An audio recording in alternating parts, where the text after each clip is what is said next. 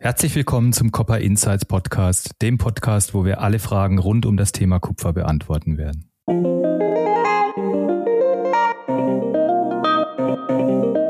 Das Geschäft hat sich verändert, wie wahrscheinlich alle Geschäfte in den letzten Jahren. Ich habe immer den Eindruck, es beschleunigt sich eigentlich jedes Jahr noch mehr. Die Anforderungen, die Herausforderungen werden immer größer. Kabelrecycling, Metallrecycling, das ist der Inbegriff von Ressourcenschonung, das ist unser Kerngeschäft. Recycling ein, wenn vielleicht auch kleiner Mosaikstein zur Lösung des Problems, weil man eben dadurch Primärenergie einsparen kann, die man sonst aufwenden müsste, um Schmelzprozesse anzustoßen. Der politische Wille ist, dass das energetische Recycling sowieso am besten nicht mehr da ist.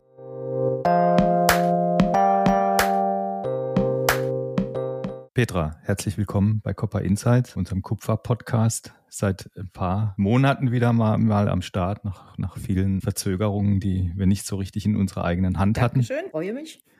Ich stelle dich einmal ganz kurz vor. Petra Zieringer, du bist die geschäftsführende Gesellschafterin der Ziere GmbH, eine Firma, die sich mit Kabelaufbereitung beschäftigt. Und du bist die Präsidentin des Vereins Deutscher Metallhändler und Recycler. Ich darf kurz einpacken, ne? Verband, ganz wichtig. Verband, kein Verein. Okay, ein Verband. Das ist äh, ja kleiner Unterschied. Familienunternehmen in der, in der dritten Generation. Du hast mir als Vorbereitung für dieses Gespräch ein, ein Buch zur Verfügung gestellt, das ich mit großem Interesse gelesen habe. Die Keimzelle deiner Firma wurde von deinem Opa gelegt im Alter von 16 Jahren. Erzähl mal, wie kam zu und was ist, äh, wie ist diese Geschichte entstanden? Es ist eigentlich Wahnsinn. Ne? Ja, es ist echt Wahnsinn. Also gut, ich war natürlich nicht physisch dabei, ne? aber was sich so, was man so erzählt von meinem Opa, der war schon immer sehr unternehmerisch. Auch mit 16 wollte er schon etwas Eigenes und wollte unbedingt auch sein eigenes Geld verdienen. Ursprünglich hat er uns mal erzählt, wollte er eigentlich Lehrer werden. Das ging aber aus den verschiedensten Gründen nicht. Es war ja auch 1926. Und dann hat er zwei Lehren gemacht, wenn ich mich recht erinnere, Drogerie, äh, keine Ahnung, was das dann war, und kaufmännisch. Und als er fertig war, konnte er dann noch nicht mal seine eigene Firma gründen, weil er war noch nicht geschäftsfähig und musste dann also einen äh, befreundeten äh, Herrn der Familie darum bitten, dass er doch jetzt hier die Firma mit ihm gründet, damit er überhaupt anfangen konnte. Naja, und dann fing er an, ganz einfach mit seinem Fahrrad. Am Anfang war es sogar ein Esel, mit dem ist er dann durch Bensheim und an der Bergstraße entlang, hat das Lötzinn eingesammelt, hat es abends wieder nach Hause gebracht zu seiner Mama, sprich meiner Uroma, in die Waschküche und dort stand dann ein kleiner Ofen da hat er dann alles eingeschmolzen und am nächsten Tag wieder ausgeliefert und so nahmen die Dinge ihren Lauf, bis dann irgendwann dieser Ofen explodierte in Uromas Waschküche. Ja, und dann musste er raus. dann hat er sich eine ein Grundstück vor den Toren von Bensheim gemietet. Heute steht da ein großer Edeka-Markt, also nichts mehr vor den Toren, sondern mittendrin. Und ja, das ging dann auch nicht lange gut. Dann gab es wieder einen Brand. Nur dummerweise hatte die Feuerwehr in dieser Nacht ein großes Fest. Alle, die hätten löschen, löschen können, waren sozusagen abgelöscht. Also die konnten sich nicht mehr bewegen vor Alkohol. Und dann ist die Firma abgebrannt. Ja, und dann hat sich mein Opa kurz überlegt, ob er nach Bolivien auswandert. Und nö, hat er nicht. Also weitermachen. Und das ist glaube ich, etwas, was auch in unserer Familie, in den Genen drin ist, dieses nicht aufgeben und weitermachen und irgendeine Lösung wird es schon finden. Das ist bei meinem Opa in der Geschichte, bei meinem Vater. Und ja, Beobachter von außen sehen sowas auch bei mir. Ja, es ist ja auch ganz erstaunlich, wie sich die, die Firma dann entwickelt hat, von einem Metallschmelzwerk dann über die Jahrzehnte hin zu einem der größten Metallhändler auch in Deutschland, in, in einer Riege mit Metallgesellschaft und mit äh, W.O. Bergmann in den, in den 80er Jahren. Und dann eine weitere Neuerfindung, dann quasi den Handel quasi abgespalten oder es hat sich getrennt und dein Teil der Familie hat sich dann auf das Kabelgeschäft konzentriert, sprich auf das, auf das Zerlegen und Aufbereiten von Kabel. Jetzt für alle Zuhörer, die nicht so die, die Kabelexperten sind. Wie groß ist eigentlich das Aufkommen an Kabelschrotten in Deutschland im Jahr? Wisst ihr das? Wie viel, wie viel Tonnen werden da verarbeitet? Also da gibt's äh, leider keine wirkliche Zahl. Ich könnte jetzt sagen 200.000 Tonnen in Deutschland. Die Problematik ist, da geht ja ganz viel auch noch in den Export, auch heute noch. Ein Teil bleibt hier, aber es sind auf jeden Fall Hunderttausende von Tonnen und nicht tausend Tonnen. Also es ist eine sehr große Menge. Und das Wichtige oder das, was an dem Kabel interessant ist für unsere Gesellschaft ist, dass da ja Kupfer verarbeitet wird, beziehungsweise Aluminium. Und jede Tonne, die wir da durch Recycling zurückgewinnen, muss nicht mehr durch Primärproduktion hergestellt werden. Und ähm, da wir ja heute alle über CO2-Einsparung und Umweltschutz und Ressourcenschonung nicht nur reden, sondern es mittlerweile zum Glück auch tun in den verschiedensten Bereichen. Und da muss man sagen, Kabelrecycling, Metallrecycling, das ist eigentlich der Inbegriff von Ressourcenschonung. Das ist unser Kerngeschäft. Ähm, das ist natürlich eine ganz wichtige, ein wichtiger Beitrag zum Umweltschutz und zu CO2-Einsparung. Was wir da machen, ist, wir nehmen das Kabel, schneiden es im Prinzip mit Rotormühlen so lange klein, bis man mit Luft den Kunststoff und die Metalle aufgrund der verschiedenen Dichten und Schweren trennen kann. Im Detail ist es ein bisschen schwieriger, aber grundsätzlich ist das der Prozess. Und ähm, was wir zum Glück auch machen konnten, das ist meinem Vater zu verdanken. Vielleicht kann ich noch ein Wort sagen, warum dieser in Anführungszeichen Bruch kam. Mein Vater war schon immer mehr ein Produktionsmann. Also der hat wohl auch gehandelt, aber dem, der liebte die Maschinen und fand dann immer die Kabel auf den großen Haufen, in den Metallhandelshaufen, hat gesagt, Mensch, da müssen wir doch was machen. Und dann ist er losgezogen, ist in ganz Europa rumgefahren, ist dann in Frankreich in den 70er Jahren schon fündig geworden, hat dann die erste äh, Zerlegemaschine mit Kaltmechanik gefunden. Früher wurden die Kabel ja einfach abgebrannt. Das ist natürlich überhaupt nicht mehr zeitgemäß, aber er hat das in den 70er Jahren schon erkannt, dass das nicht zeitgemäß ist und hat dann eben diese Schneidtechnik nach Bensheim gebracht. Hat dann auch das Glück gehabt, dass er da wirklich einen Mitarbeiter hatte, der Herr Bernhard, der heute noch Geschäftsführer bei mir ist. Der hat dann damals mit ihm die Maschinen aufgebaut ja, und dann ging die Produktion los mit ungefähr 100 Tonnen im Monat. Mittlerweile sind es 2000 bis 2500 Tonnen im Monat. Also durchaus eine Steigerung. Was er aber auch erkannt hat, mein Vater, das war dann schon früh in den 80er Jahren, der hat dann gesehen, dass auch mit dem Kunststoff was passieren muss. Und das war ja, ich sag mal, anhört. Also das gab's gar nicht. Kunststoff, ah ja, den hat man auf die Deponie gefahren, fertig. Und er hat dann so lange mit einem Ingenieur und so einem richtigen Erfindertyp da versucht, was zu finden, bis der Barkenfuß im wahrsten Sinne des Wortes geboren war. Also auch da mit ähm, Ausprobieren. Ich weiß noch wie heute, da war ich dann auch schon ja so alt, dass ich das miterleben konnte, als da dieses erste schwarze Teil da aus der Maschine rauskam. Das war natürlich eine große Freude.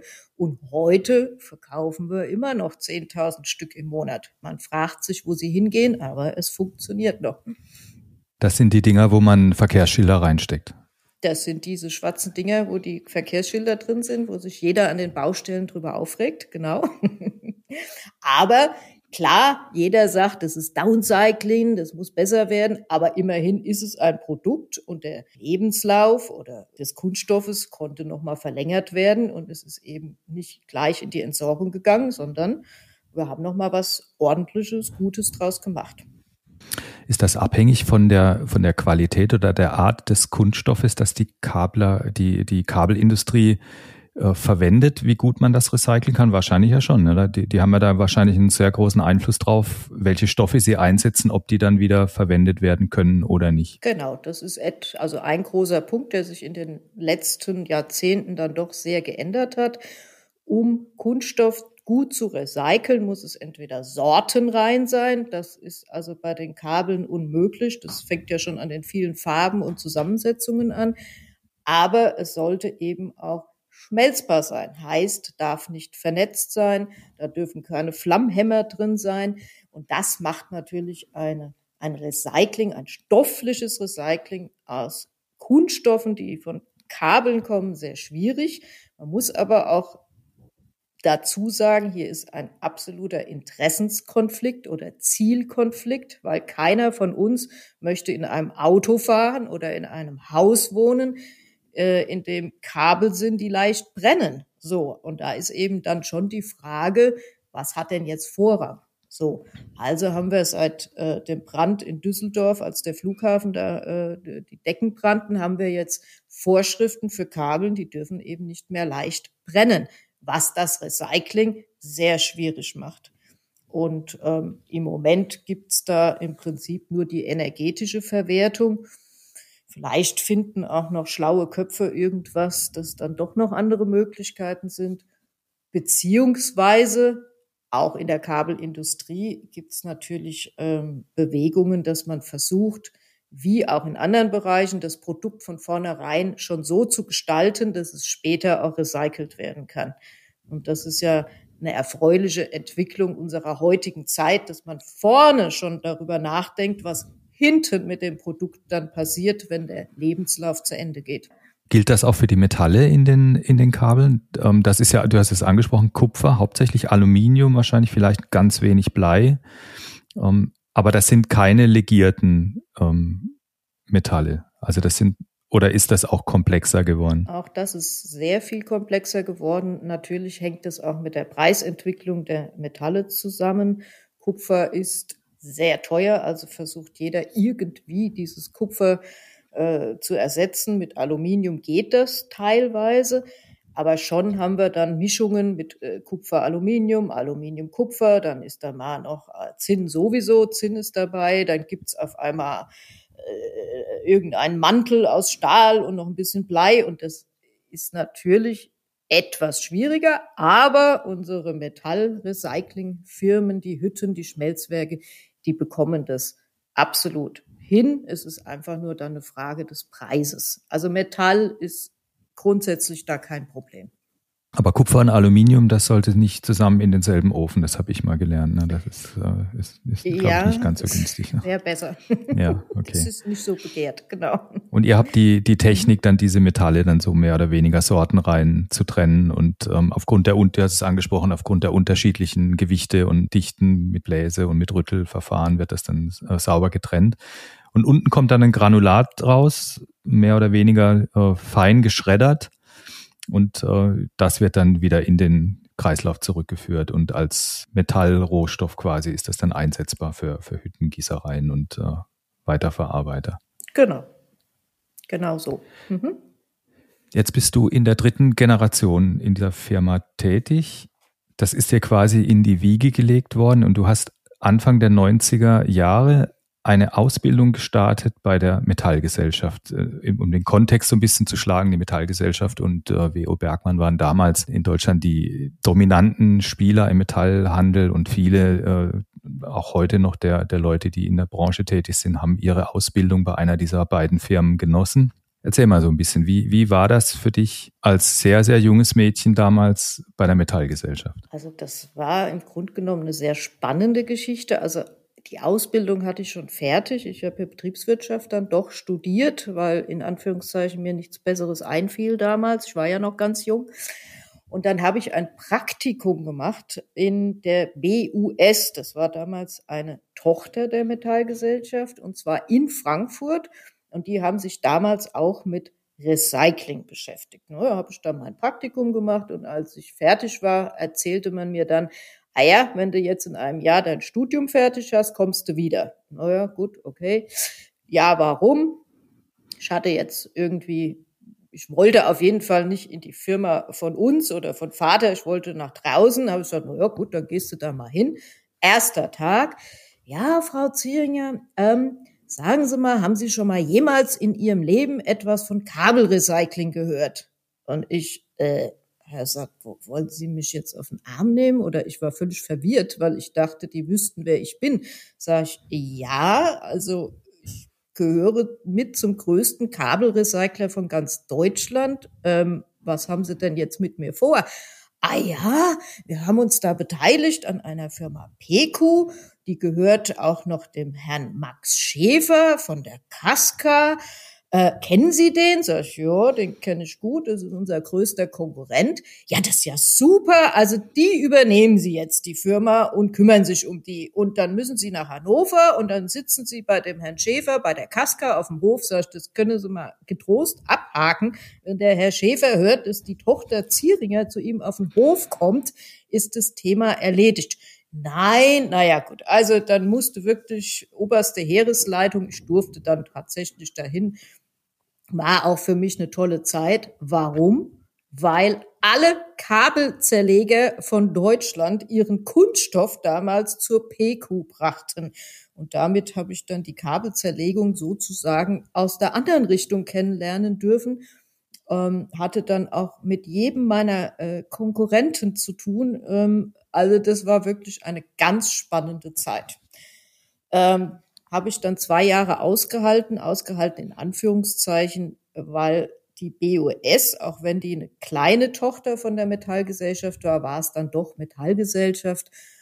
Und Konzern, habe ich dann gemerkt, war dann so für eine Familienunternehmer-Tochter doch nicht so der richtige Weg. Also die Prozesse, die langen Entscheidungswege, also das war dann nicht so meins. Und dann bin ich nach zwei Jahren dann gegangen. Dann tatsächlich zurück ins elterliche Unternehmen. Ja, da hast du ja die, die ganzen Dinge, die du dann da gelernt hast, auch gleich wieder umsetzen können, denke ich. Ne? Das ist ja ganz spannend, wenn man das Spielfeld mal von der anderen Seite sieht oder, oder mal hinter die Bühne treten darf, hinter den Vorhang und auf die Bühne gucken kann von einer anderen Perspektive. Äh, das stelle ich mir schon, schon sehr, sehr spannend vor.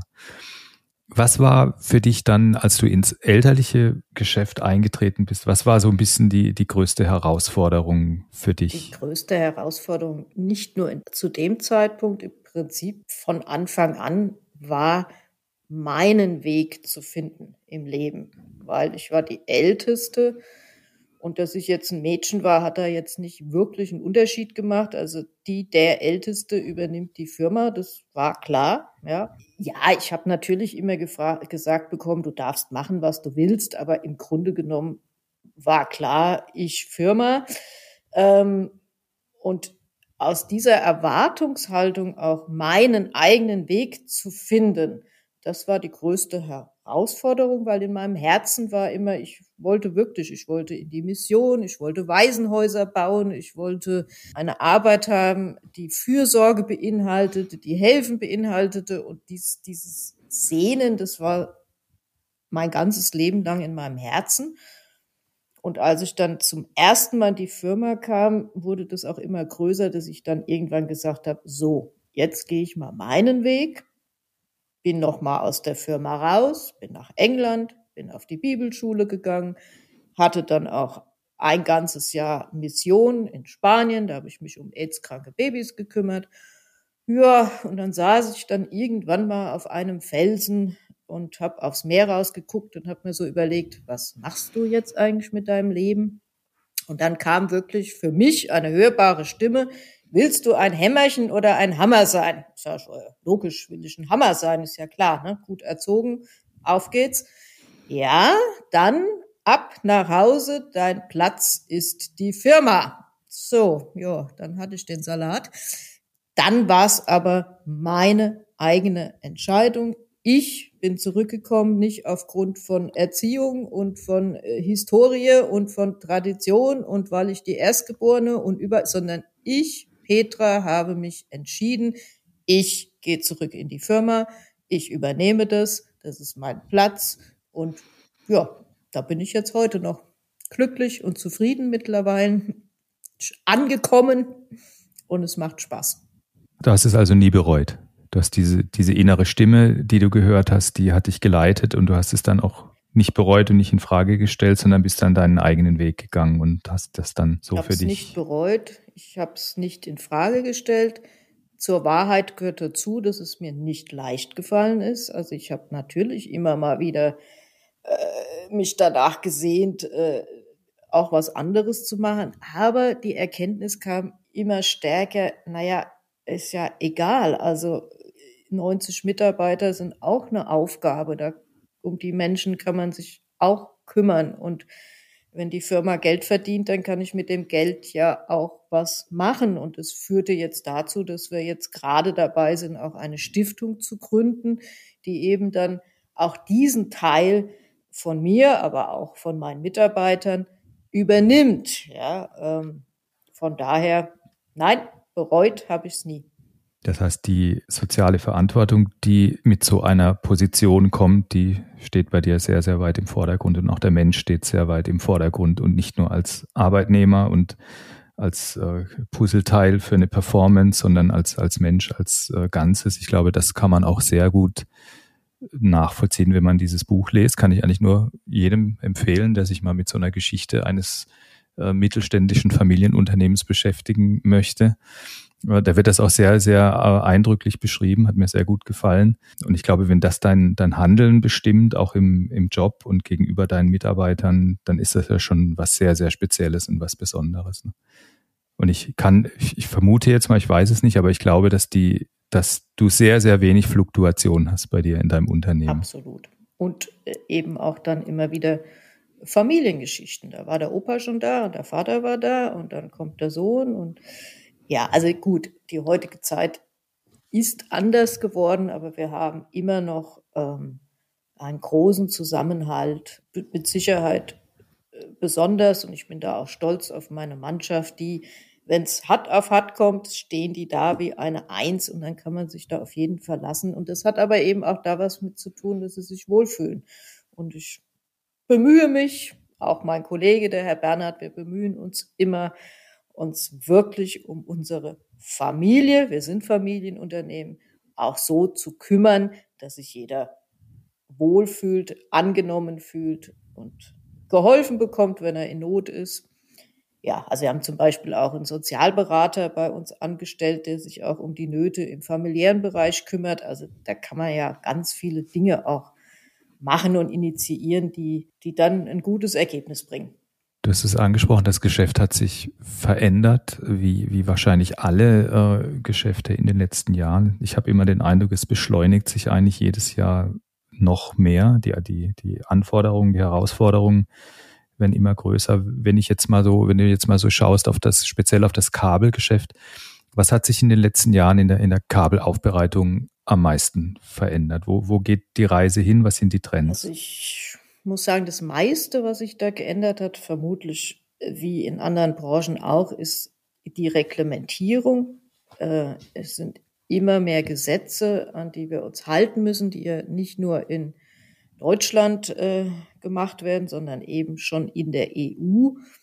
Da würde ich mir schon wünschen, dass die, die das regeln, auch ab und zu mal daran denken, dass das, was recycelt werden darf, muss, ja in der Regel schon etwas älter ist. Und wenn dann immer Grenzwerte festgelegt werden, die für Neuware gilt, die dann aber automatisch auch für Recycling gilt, dann wird's in der Praxis ein bisschen schwierig, weil wenn ich jetzt ein Kabel habe, was vielleicht 20, 30 Jahre in einem Haus gelegen hat oder manchmal noch länger, ja, dann sind eben die Zusammensetzungen dieses Kabels nicht mehr so, dass sie mit den Grenzwerten der heutigen Zeit äh, irgendwas zu tun hätten. Aber dann muss eine Ausnahme gemacht werden oder äh, Übergangsfristen, damit man trotzdem noch arbeiten kann. Und das ist im Moment etwas, wo ich glaube, das wird gerade ein bisschen schwierig. Nicht nur für die Kabel, auch für das gesamte Metallrecycling.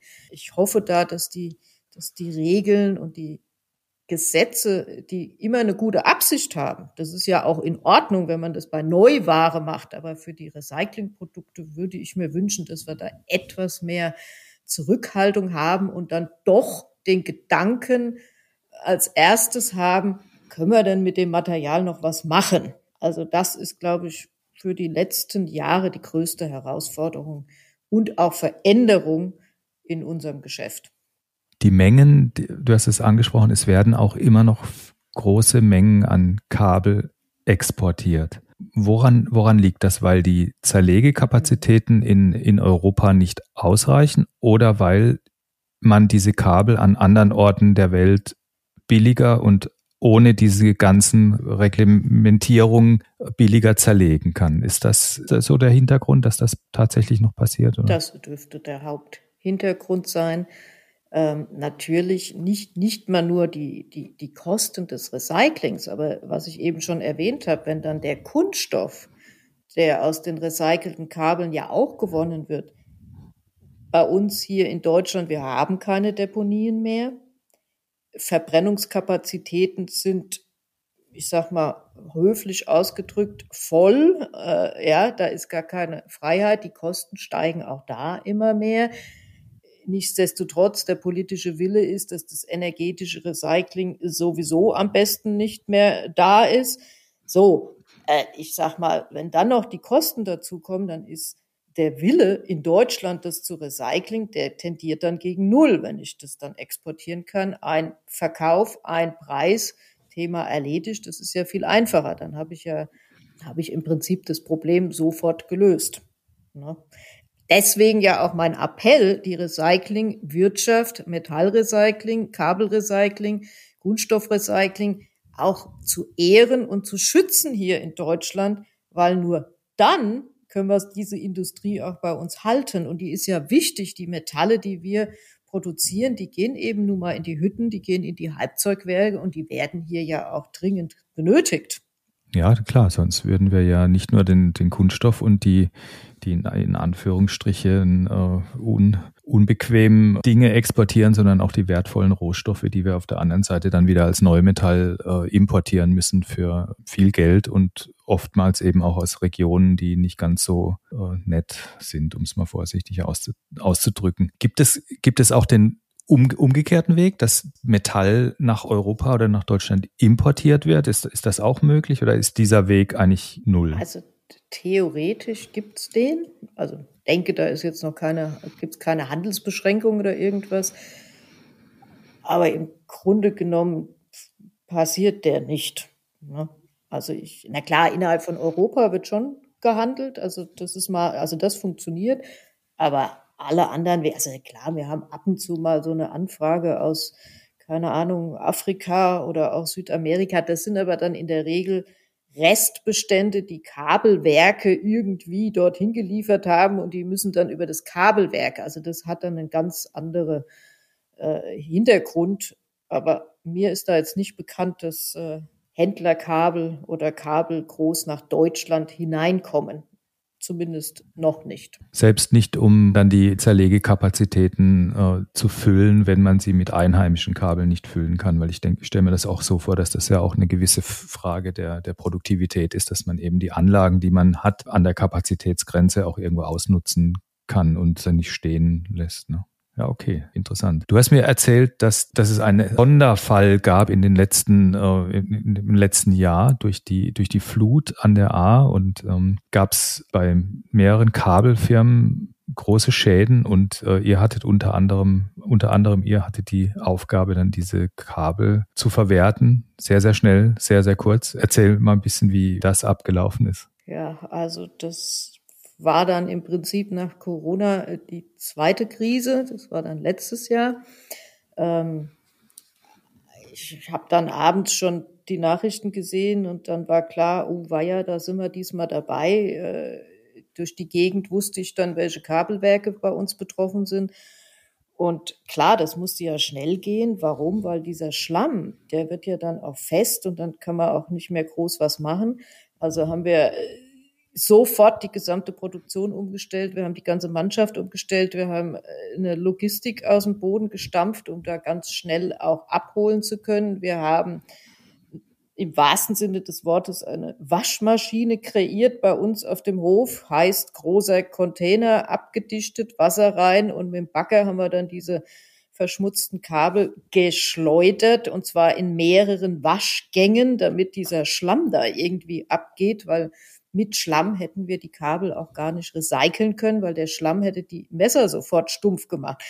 Also das war mal wieder nach Corona eine große unternehmerische Herausforderung, das logistisch zu leisten. Ähm, weil man muss ja auch, äh, auch bedenken, die ersten Wochen waren da ja auch die Straßen kaputt. Also wir kamen manchmal ja gar nicht dorthin. Also das waren dann schon ganz spannende Themen, die man so im normalen Alltag nicht hatte. Mit verbunden natürlich die Trauer darüber, was diesen Kabelwerken passiert ist, weil wir haben uns das natürlich dann auch angeguckt und diese Zerstörung, also das hat mir dann schon das Herz gebrochen, das zu sehen. Gut, wir haben geholfen, was ging. Wir haben auch jetzt immer noch ein paar Nachzüglinge, die also immer noch kommen, immer noch kommen Kabel mit Schlamm, die immer noch entsorgt werden müssen. Also das war für die betroffenen Firmen und die Gegend jetzt ein ganz langes Projekt, muss man wirklich sagen. Sind die wieder am Netz, die Firmen? Ja, also gut, die, die, die, sind, die sind wieder am Netz. Ja. Ist auch erstaunlich, ne? wie schnell man dann doch so eine Fertigung wieder aufbauen und reparieren kann. Gigantische Kraftanstrengung. Absolut. Also die eine, da sind wir da Wochen, also es war wahrscheinlich schon Monate, dann sind wir erst dorthin. Da lief immer nur noch ein Stromaggregat. Es wurde dann so mit so einem Kabel über ein Fenster. Die ersten drei, zwei Stockwerke waren komplett noch verschlammt. Also da konnte sowieso keiner hin. Und oben waren dann halt Büros, die irgendwie mit diesem Kabel da versorgt wurden. Also das kann man sich gar nicht vorstellen, wenn man das nicht gesehen hat. Ja, naja, haben wir unser Hochwasserjahr jetzt hinter uns. Jo, dann kam schon gleich die nächste Herausforderung, dem Krieg. Also wir kommen aus den Krisen gerade nicht wirklich raus. Ja, ich glaube, das Gefühl hat, hat jeder, dass man permanent seit Jahren im, im Krisenmodus ist und das Rad sich immer schneller dreht und Corona ist ja noch nicht, also zumindest in Deutschland noch nicht, noch nicht weg. Ähm, wir sehen, wie, wie es dann, wie es dann im Herbst wird. Jetzt haben wir den Krieg in der, in der Ukraine. Äh, wir haben eine handfeste Energiekrise in, in Europa. Dinge, die man nicht ändern kann, äh, sollte man keine Energie reinstecken. Da sind wir alle, alle abhängig von äh, einer kluge Entscheidung getroffen werden. Aber sicherlich, wenn wir über Energiekrise sprechen oder über Energie, du hast es angesprochen, dann ist Recycling ein, wenn vielleicht auch kleiner Mosaikstein zur Lösung des Problems, weil man eben dadurch Primärenergie einsparen kann, die man sonst aufwenden müsste, um äh, Schmelzprozesse ähm, anzustoßen. Das heißt, alles, was man an Recycling wieder direkt in den Kreislauf geben kann, ist viel, viel weniger energieintensiv, als wenn man Neumetalle für die Produktion verwendet. Und deswegen glaube ich, ist die Metall- und die Recyclingindustrie in, gerade in Deutschland massiv wichtig für unsere Volkswirtschaft. Ne? Und die Bedeutung wird in den nächsten Jahren noch massiv zunehmen. Das, da bin ich fest von überzeugt. So bizarr das jetzt ja klingen mag, wir, wir wollen ja in, in die All-Electric Society. Viele Prozesse sollen umgestellt werden, auf, äh, sollen elektrifiziert werden, grüner Wasserstoff nur als Beispiel. Und dafür brauchen wir jede Menge Strom, den wir im Moment nicht haben. Und alles, was man an Strom einsparen kann, ist dann quasi der, der Jackpot. Petra, du hast es angesprochen, die, die Regeln, die Gesetze, die erlassen werden in, auch auf, auf europäischer Ebene, die beeinflussen das Handeln und das Wirtschaften von allen Firmen mittlerweile massiv. Jetzt bist du Präsidentin des Verbands deutscher Metallhändler und Recycler ist das auch der Hintergrund, dass du sagst, okay, wenn, wenn diese Regeln sich ständig ändern und verschärft werden, dann musst du auch quasi an der Spitze eines Verbandes stehen, der dann in den Dialog tritt mit der Politik? So habe ich das noch gar nicht gesehen, aber ja, natürlich, wenn man Einfluss nehmen möchte in die gesellschaftlichen und politischen Prozesse, braucht es auch die Autorität einer Position, dass man auch an den Stellen, wo nötig, eine Stimme hat. Und ähm, als ich dann gefragt wurde, ich war ja schon lange im Vorstand vom VDM, ob ich denn jetzt Lust hätte, die Präsidentin zu werden, dann dachte ich erst, äh, nein, ähm, viel zu früh, ich bin noch zu jung und bla bla bla. Und irgendwann dachte ich, nee, ich mache das. Wann, wenn nicht jetzt? Und ähm, das genau ist der Hintergrund. Also im Moment äh, haben wir zwei große Richtungen. Das erste war, dass wir uns tatsächlich um unsere Mitglieder kümmern und mal schauen, äh, was ist da eigentlich los. Daraus ergab sich auch diese Namensänderung. Verband Deutscher Metallhändler und Recycler. Die Recycler hatten wir bis jetzt noch gar nicht so auf dem Schirm, aber das war jetzt ein Ergebnis der letzten Jahre, dass wir gesagt haben, auch das muss jetzt nach außen präsentiert werden. Und das andere ist tatsächlich ähm, verbändeübergreifende Arbeit zu versuchen, die Verbände, die mit Recycling, Entsorgung, Metallrecycling zu tun haben, zu bündeln, dass die Politik eben nicht von fünf oder sechs verschiedenen Verbänden was hört, sondern eine Stimme und die Verbände versammeln sich hinten dran. Das ist müßig, das ist schwierig, aber wir gehen voran und ich habe das Gefühl, mit einer Stimme da zu reden, ist auf jeden Fall der richtige Weg. Und wir haben da auch Erfolge gehört zu werden. Wie muss man sich das vorstellen? Ist das, also ich stelle mir das super, super mühselig vor, wenn man quasi mit der Politik in Dialog treten muss, die ja oftmals gar nicht wirklich im Detail sind, können die ja auch gar nicht, die können nicht Experten in jedem Bereich sein. Wie dringt man da durch? Wie koordiniert man sowas? Braucht man dann Braucht man da Repräsentanten vor Ort oder gibt es da bestimmte Fachreferenten, die die Ansprechpartner in den Ministerien sind? Oder wie muss man sich das vorstellen? Genau. Also jeder Verband hat ja auch eine eigene Struktur. Also normalerweise gibt es eins, zwei Geschäftsführer oder auch einen geschäftsführenden Präsidenten oder Präsidentin. Beim VDM ist die Präsidentin jetzt nicht diejenige, die das Tagesgeschäft macht, aber es gibt in jedem Verband eine Gruppe von Menschen wie in einer Firma, die sich im Prinzip um genau das kümmern, um dieses Tagesgeschäft. Die beobachten die Gesetzeslage, äh, die gehen zu den parlamentarischen Abenden. Das ist also ein Instrument, äh, was sehr erfolgreich ist. Da gibt es dann Firmen oder auch Verbände, die einladen. Da kommen die Politiker und bekommen direkt erzählt, was die Themen sind, was die Probleme sind.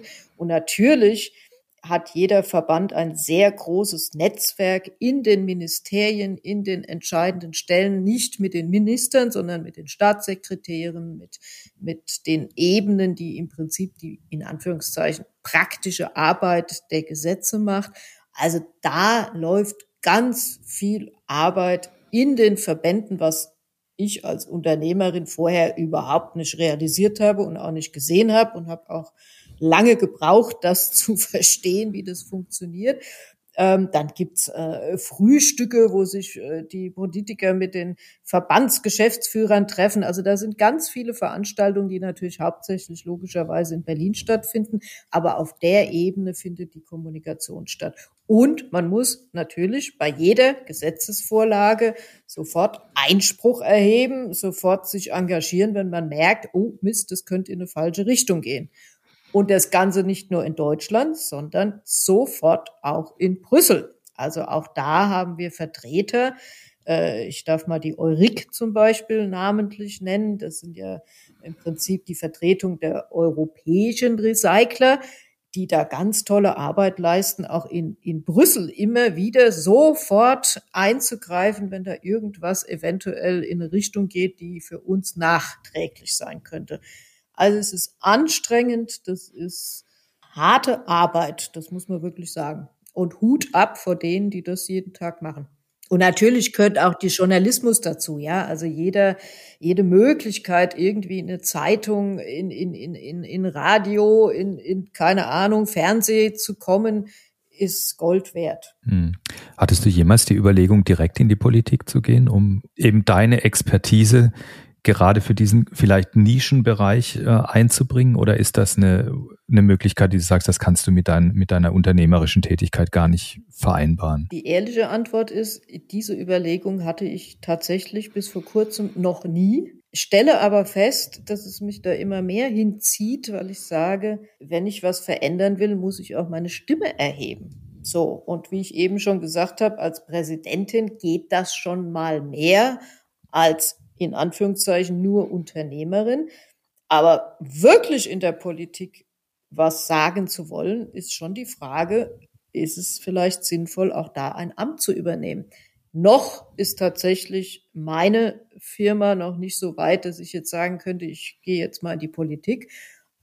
Aber tatsächlich rumort dieser Gedanke in meinem Herzen und meinem Kopf und wir schauen mal, was da noch passiert.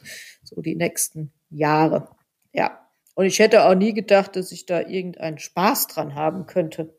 Ähm, aber es macht Spaß. Also die Präsidenten, die Tätigkeit als Präsidentin. Nee, auch dieses politische, das politische. Arbeiten. Okay, ja, ja. das stelle ich mir jetzt nicht ähm, vergnügungssteuerpflichtig vor. Das, aber das ist meine persönliche Meinung. Nein, im Sinne von, wie ich mir das dann vorstelle. Ja, okay.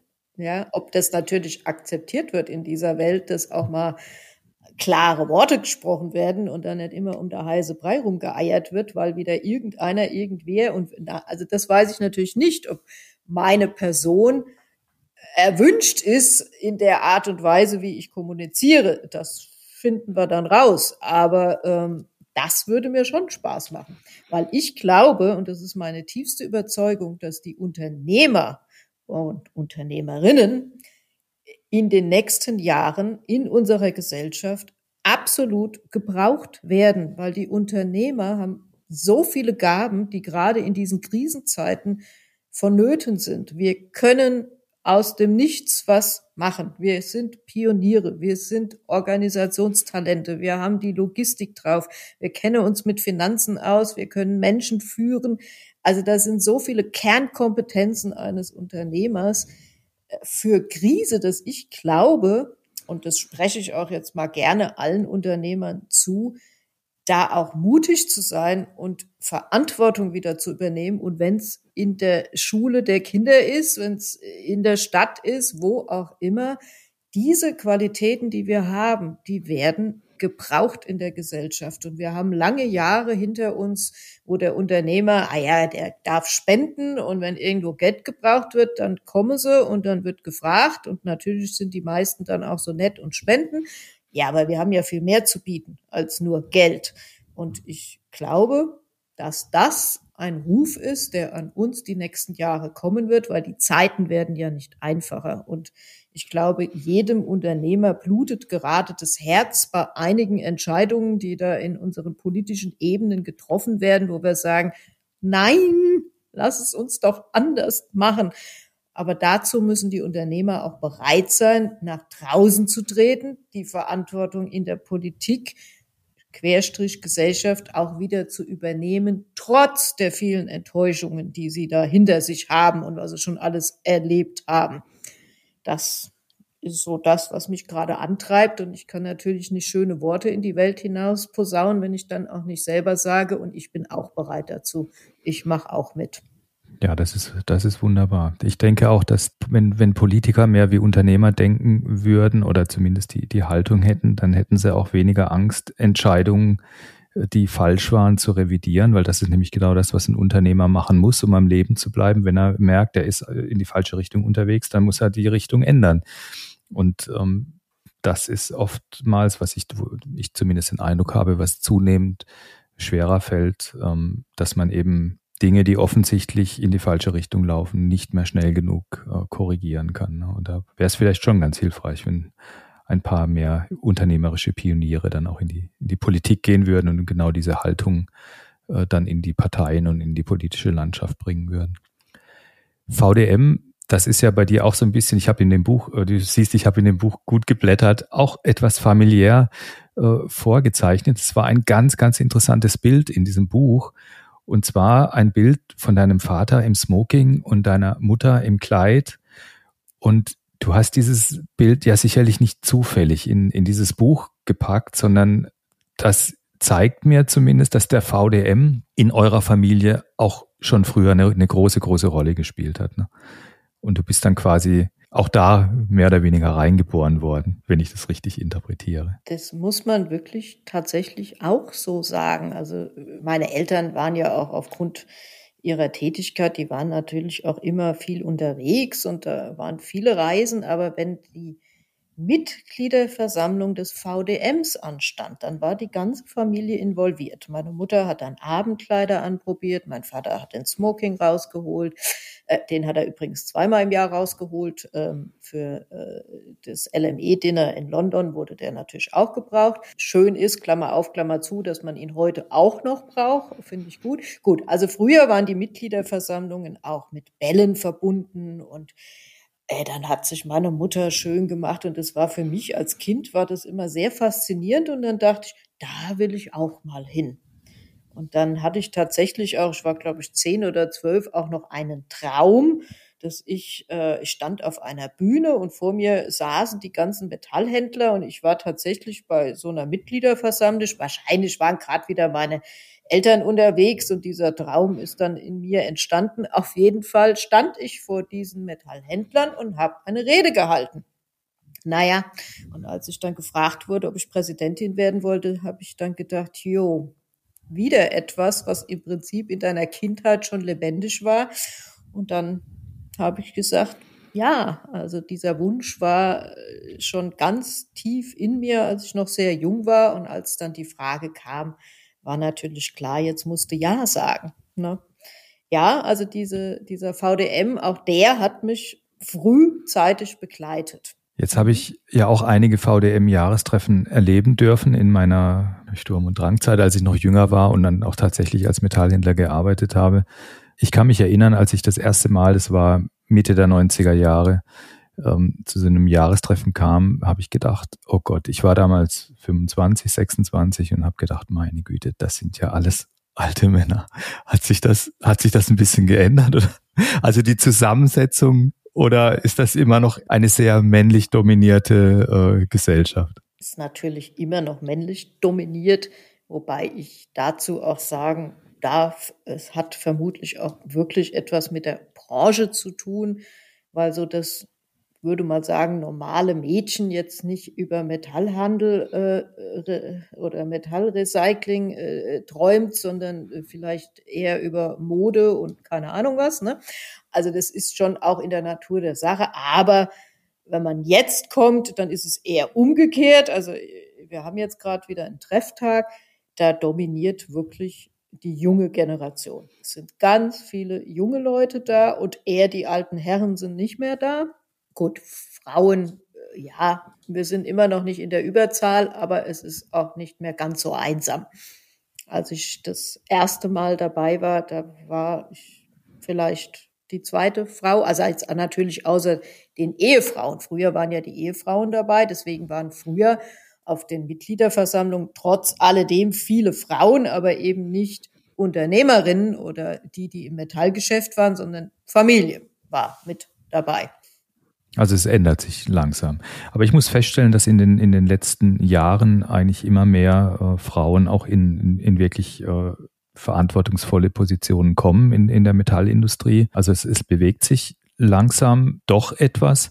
Und die Frage, die man sich dann generell als Branche stellen muss, wie, wie wird man attraktiv für Nachwuchs generell, also für, für kompetente Leute, die, die in diesen Berufen, diese Branche gehen?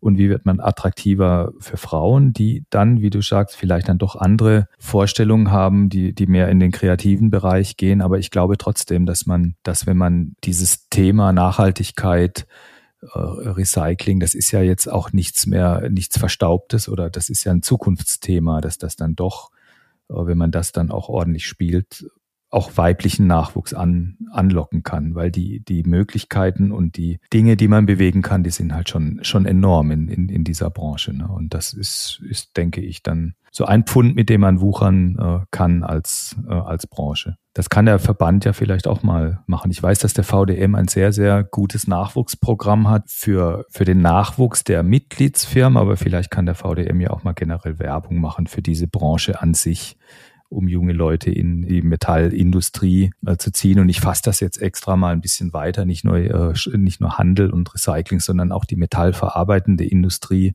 äh, gehört da für mich ja auch irgendwo mit zur, zur Familie. Ne? Also da sind wir tatsächlich, ist auch eins unserer Hauptthemen, aber da sind wir auch einen Schritt weiter. Ich kann jetzt nicht die Jahre sagen, vier, fünf, keine Ahnung. Seitdem bieten wir auch ein Studium an und das ist eben nicht nur für den eigenen Nachwuchs, sondern für alle, die sich interessieren. Und äh, das ist wieder ein Schritt in die Richtung, den Beruf und auch die Branche attraktiv nach außen zu präsentieren und aber auch eine Möglichkeit zu geben, ähm, eben nicht nur, nur wieder in Anführungszeichen über irgendwelche Seminare, sondern wirklich echte Ausbildung äh, bis Bachelor, Master, da äh, weiterzukommen. Und das läuft ganz gut an. Ehrlich gesagt, wenn ich nicht so alt wäre, würde ich es auch nochmal machen, weil das, das hört sich alles so interessant an, was man da lernt. Du kannst so als Dozentin arbeiten. Ah, nee. hm. weil jemand muss ja, muss ja die, die Ausbildung machen und wer soll das besser machen ja. als die, ähm, die erfahrenen äh, Leute an der Spitze von solchen das Unternehmen. Stimmt. Die sind auch involviert. Also da gibt es viele, die sich da sehr engagieren, erfreulicherweise, ähm, die dann auch die, die Ausbildung mit übernehmen. Das ist also wirklich auch was Schönes in unserer Branche, dass es so viele gibt, die da auch ehrenamtlich Verantwortung für die Jugend und die junge Generation übernehmen und auch ihre Zeit und ihre Kraft da opfern, um äh, den jungen Leuten da was beizubringen. Oder auch die Firmen öffnen. Also da gibt's ja dann auch immer äh, Rundgänge und auch praktische Präsentationen. Also das, ich, wer das gemacht hat, weiß, das ist Aufwand und trotzdem haben wir immer wieder Unternehmer, die auch sagen, jawohl, das machen wir. Ja, ich halte das auch für eine super Idee für Menschen oder junge Menschen, die dann vielleicht in den Einkauf bei einem Industrieunternehmen gehen wollen oder in, in irgendeine Firma, die ja fast alle dann auch mit Metall zu tun haben und die metallische äh, Stoffe einkaufen. Und äh, das ist das, was ich immer feststelle in meiner Tätigkeit, dass eben die, das Know-how, wie diese Märkte funktionieren, dann auch ganz zwangsläufig extrem ungleich verteilt ist, weil man das Geschäft, das wir betreiben, mit Hedging und mit, äh, mit physischen Metallen, die, die Unterschiede, was, was passt wohin, wo kann ich was besorgen, das lernt man eben an einer normalen Universität nicht. Und das lernt man auch nicht in der Ausbildung bei einem Weiterverarbeiter, sondern das lernt man immer nur upstream, sage ich mal. Ne? Je, je, weiter man hochkommt, entweder beim Handel oder beim Produzent. Aber dieses Wissen, das muss sich ja auch irgendwo in die Industrie verteilen. Und deswegen halte ich es eigentlich für eine sehr, sehr schlaue Idee, wenn auch ähm, Einkäufer oder, oder Menschen, die sich eben in, in, die mehr downstream unterwegs sind, die Möglichkeit haben, dieses Know-how von Experten äh, zu erwerben. Und dann wird es ähm, wird's für beide Seiten viel, viel einfacher, wenn beide wissen, worüber sie reden und wie, wie diese Märkte funktionieren. Und das ist nicht ganz trivial. Ich habe das schon oft angesprochen in, in den Podcasts. Das ist, das ist ein absoluter Nischenmarkt, der ähm, extrem komplex ist, aber man, wenn man in dieser Branche ist, muss man sich irgendwie damit beschäftigen. Ne? Und je besser man das kann oder dieses Instrumentarium beherrscht, desto besser sind dann am Ende des Tages auch die Ergebnisse, die man erzielt. Ne? Petra, normalerweise stelle ich meinen Gästen am Abschluss immer eine Frage, was wäre der Plan B gewesen? Das hast du eigentlich jetzt schon beantwortet, weil ich habe den Eindruck, dass das, was du tust, ist der, das ist schon der Plan B und der Plan A wäre eigentlich ein anderer gewesen, dich sozial zu engagieren, in, in, in der Missionsarbeit zu arbeiten und äh, Du hast es plastisch gesagt, du würdest gerne Waisen, hättest gerne Waisenhäuser gebaut. Ich wünsche dir, dass, dass dir das gelingt, dass du noch eins bauen wirst in deinem Leben. Ich, ich glaub, glaube auch, dass du das tun wirst, so wie ich dich kenne. Ich bedanke mich sehr herzlich dafür, dass du die Zeit gefunden hast, hierher zu kommen. Du bist tatsächlich nach Blomberg gefahren. Das ist auch ganz, ganz äh, mal hervorzuheben. Also tatsächlich in unser eigenes Studio. Danke für das Gespräch. Äh, ich wünsche dir alles, alles Gute für die Zukunft, für die Herausforderungen, die vor uns allen liegen. Ich bedanke mich auch für die Gelegenheit, tatsächlich mal in einem Podcast dabei zu sein. Bis vor einem halben Jahr wusste ich noch gar nicht, was das ist. Aber man lernt ja auch mit 55 noch ganz viele schöne neue Dinge. Herzlichen Dank. Ja, gerne. Alle weiteren Informationen dann nach wie vor wie immer in den Show Notes äh, über die Firma Zierek, über den VDM. Ja, und dann vielen Dank fürs Zuhören. Bis zum nächsten Mal. Tschüss. Danke. Tschüss.